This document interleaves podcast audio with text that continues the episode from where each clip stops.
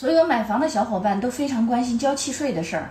那么，如果我买了房，结果呢，因为各种各样的原因退房了，那如果退了的话，我之前买房的时候已经去交了契税了，呃，房退了，这个合同取消了，我那个契税能不能退呢？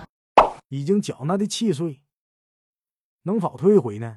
答案当然能退。那当然啊，你需要带什么呢？你需要带合同被解除相关的这个文件，比如说和开发商或者是卖房给你的人，然后呢，这个合同解除所有的这个以及走资金相关的这个资料，然后呢，到房产交易中心的税务窗口去办理退税的手续。当然，个人所有的凭证都要带好。双十一晚上七点，来我喜马直播间，带你来听税收故事会。